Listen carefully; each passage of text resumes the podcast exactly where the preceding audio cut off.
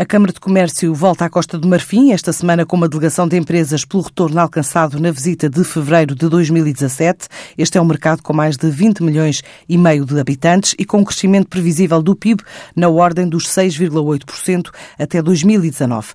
Situado numa zona do globo já definida como prioritária, de acordo com Pedro Magalhães, o diretor para a área internacional da organização. Todas as regiões do mundo têm, em princípio, algum potencial para as empresas portuguesas. Cabe-nos a nós, Câmara de Comércio, tentar agregar aqueles locais onde nos parece que exista um conjunto de oportunidades mais significativo do que noutros locais. Neste ano, eh, e a nível do continente africano, nós apostamos na Etiópia, no Ghana, na Costa de Marfim e Marrocos como os principais destinos, porque temos, lá está, indicadores tanto do nosso parceiro como necessidades das empresas portuguesas que querem explorar esses mercados para podermos fazer uma iniciativa neste mercado. Esta semana a missão é mesmo à Costa do Marfim, antes da visita a outros vizinhos do Golfo da Guiné.